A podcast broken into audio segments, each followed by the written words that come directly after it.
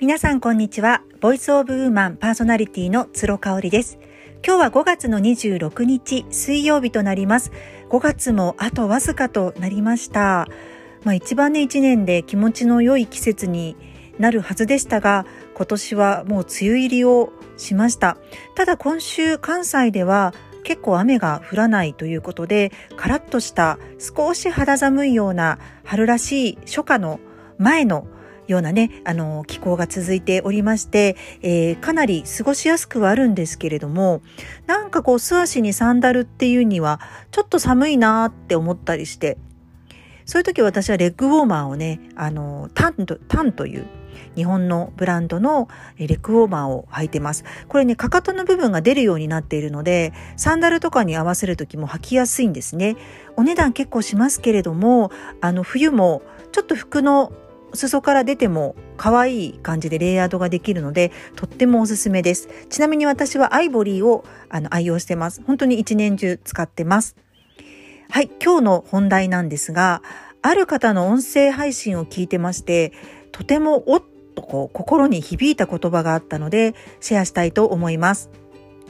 皆さん性格が顔に出るっていうのはね聞いたことがあると思います。特に年を得ると性格っていうのは顔に出る。だから顔の造作が美人とか、えー、ブサイクとか造作がいいとかねそういう言葉っていうのは若い時だけのことなんですね。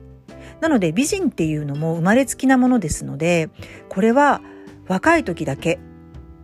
そう後天的にやっぱり得るそういった経験とか人徳とかそういったものでその後の人の顔っていうのは形成されていくという意味になりますね。性格が顔に出るという言葉は聞いたことがある方も多いと思います。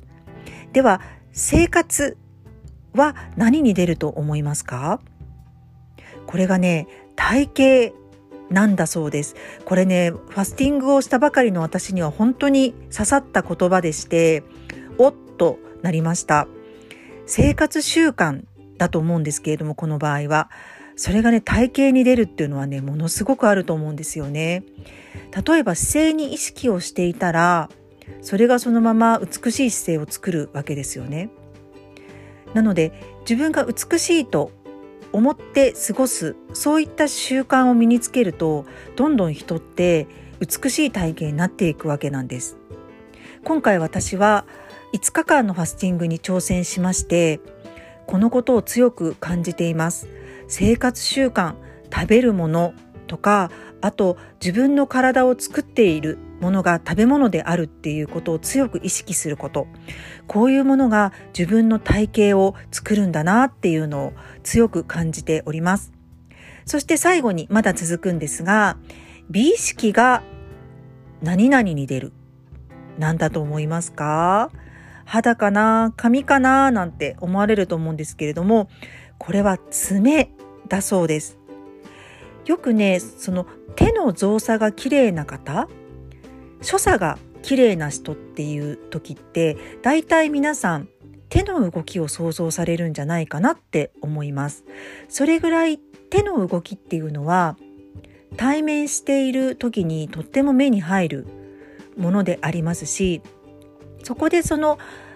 不快とかあこの人はいい感じだなとか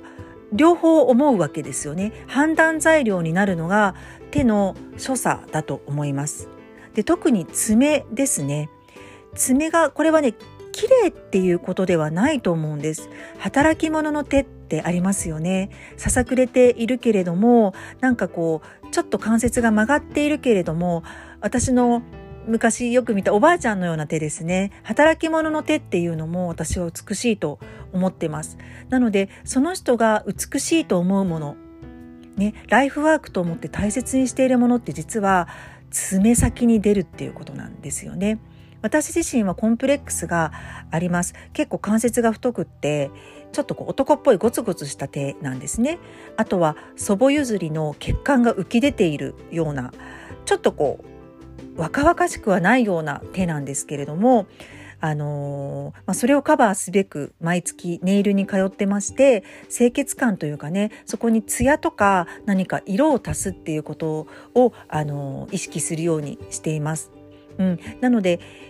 爪の先手の所作にどれだけ自分の生き方みたいなものが現れるかということなんじゃないかなと思いまして今日のお話をシェアさせていただきました。性格が顔に出る。生活が体型に出る。美意識が爪に出るっていうね。この3つを聞いて皆さんはどのように思われたでしょうか。はい今日も最後まで聞いていただいてありがとうございました。